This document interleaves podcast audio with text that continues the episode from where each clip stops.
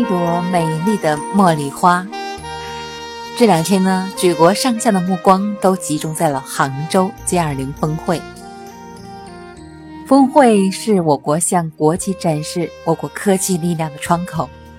在这个古色古香、浪漫唯美而又充满了现代力量的杭州，我们呢又发现，为何境内外的记者又聚焦了在乌镇呢？这真是个很有意思的话题。总是能够把中西结合，古代、现代有机的结合起来，乌镇是不是又是一个发展科技力量的新的代表呢？没错，乌镇的确有这样的实力，让我们走近看一看。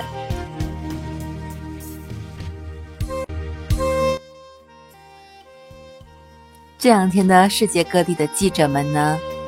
把目光还对准了乌镇这个千年的古镇，比如说澳门新闻通讯社、香港无线电视台、台湾电视台、新华社、中央人民广播电视台、北京周报社等等二十一家媒体、四十多名境内外的记者，他们参观了乌镇西栅历史老街，体验着蓝印花布的染制，还有。蚕桑缫丝的工艺，真切地感受着互联网时代下古老乌镇临水而居的惬意生活，这可能是在平时都没有的机会呢。据了解啊，此次的 G20 峰会的媒体中心为境内外媒体安排了十二条展现东道主的城市经济文化与城市发展特色的场外采访线。那么乌镇就是其中的一条了。乌镇呢是拥有着七千多年文明史和一千三百多年建镇史的乌镇。从建镇以来，乌镇镇名没有改变过，镇址没有改变过，人们的方式、生活方式呢也没有改变过。历史街区保护再利用的保护理念。令其老树长出了新芽，互联网和艺术文化的注入，又让乌镇焕发出了中国古镇的独特魅力。没错，这两年乌镇的发展的确是日新月异，而且乌镇的戏剧节呢，也在红红火火的展开着宣传，马上在十月份就要开始了呀。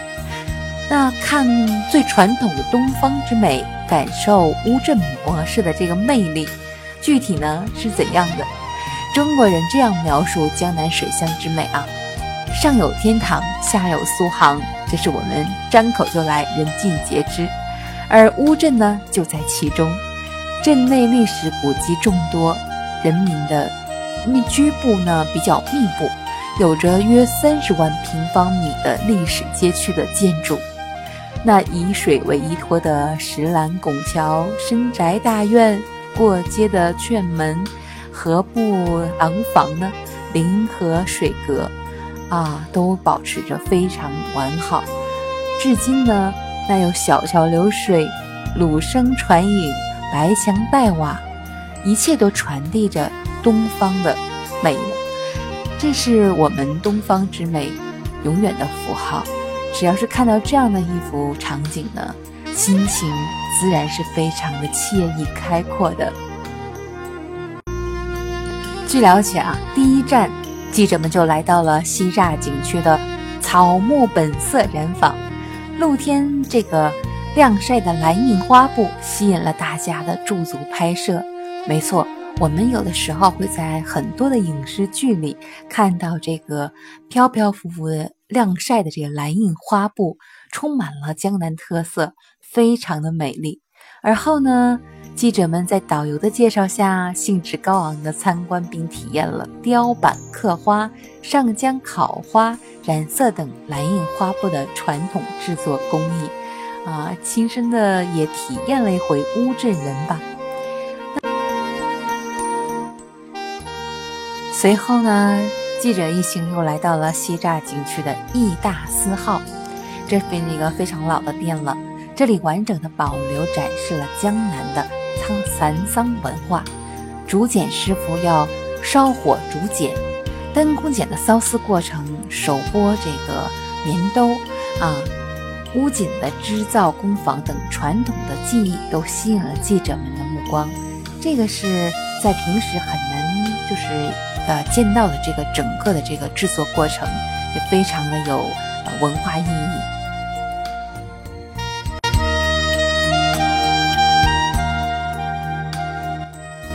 除此之外呢，记者们也对乌镇的管理模式十分感兴趣。啊，外行人呢看热闹，内行人就要看看门道了。中央人民广播电视台的广播电台的这个记者啊，听到乌镇的民宿制作标准的菜单，觉得这个很有意思。那他们要就要统一这个菜价，比如清蒸白水鱼，都要规定鱼不得少于几斤。他感叹这样的细致的管理值得更多景区来学习。那我们也非常高兴啊，非常希望记者能够采访到这样非常细致、非常专业的呃知识，能够把这些知识传播开来。还要体验这个古镇人的互联网生活，看中国旅游发展之变。的确，乌镇啊是走在这个互联网生活的。应该说是最前列了，嗯，身处于乌镇的时候呢，会感觉到真的是生活在非常非常现代的城市，但它却又是一个千年古镇的风貌，这就很有意思了。两相对比之下，你既感受到了古色古香，又能够非常方便快捷的去进行游览生活，这不是非常好吗？记者们呢，对千年古镇的这个智慧旅游建设感到十分的意外。来自香港无线电视台的记者呢，一进入景区，就在工作人员的帮助下连上了免费的 WiFi，感受景区无线 WiFi 的全覆盖。途经西栅老街时呢，台湾的两位记者在西栅二十四小时超市里用支付宝购买了两瓶酸梅汁。同时呢，他们还对景区实现了掌上扫码购门票，还有电子钱包支付等，进行了深入的报道。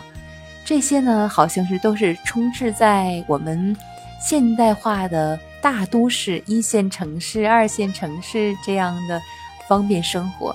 岂不知啊，互联网生活已经深入到了我国的方方面面。那是谁改变了这样的生活呢？大家心里都有数。目前呢，乌镇景区已经实现了支付无现金化，啊，餐饮啊、商超啊、娱乐呀、住宿等消费场所都已经实现了线上支付，只要手机在手，那一切无忧呢。除此之外，景区还实现了无纸化地图，哎。打开地图软件就可以精确的步行导航，还有明星的语音导游，一键找到这个定位，获取活动的实时信息，啊，管理非常的现代化。在景区管理方面呢，景区还可以通过云图管理、热力图、人流分析与调度等功能。及时、高效、智慧地解决景区的车船调度等资源调度问题，那真的是解决了游人的后顾之忧。你只是带着美好的心情去游览美好的景致，完全不用担心人挤人、人挨人、人看人的复杂心情了。那还要谈一谈啊，这个古镇的文艺复兴。期待更多文艺的国际化的来交流。文艺复兴是指呢，对于乌镇的这个文化盛世，记者们是十分的关注。其实国内的很多呃记者媒体已经报道过了，我们乌镇啊已经是经历了四届，已经第四届的戏剧节。从二零一三年五月份开始，第一届的戏剧节，那到今年已经是第四届。从五月份呢，呃，已经是转向了在每年的十月份，金秋十月份来举行。今年的戏剧节呢，已经开始售票了。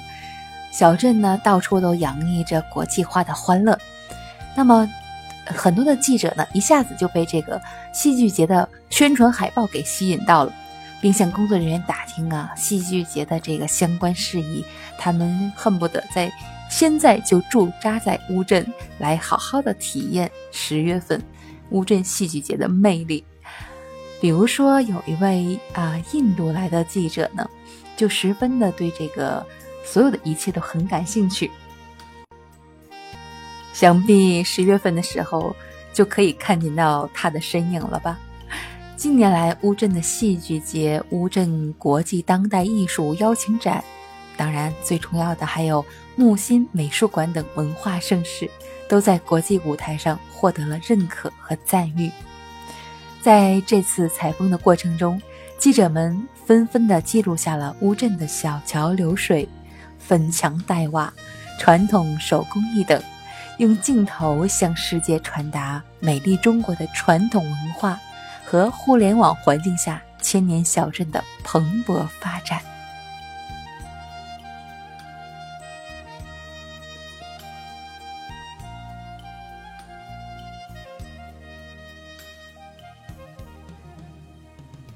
向我们展示了最传统的东方之美、最前沿的互联网科技与最丰富的艺术文化。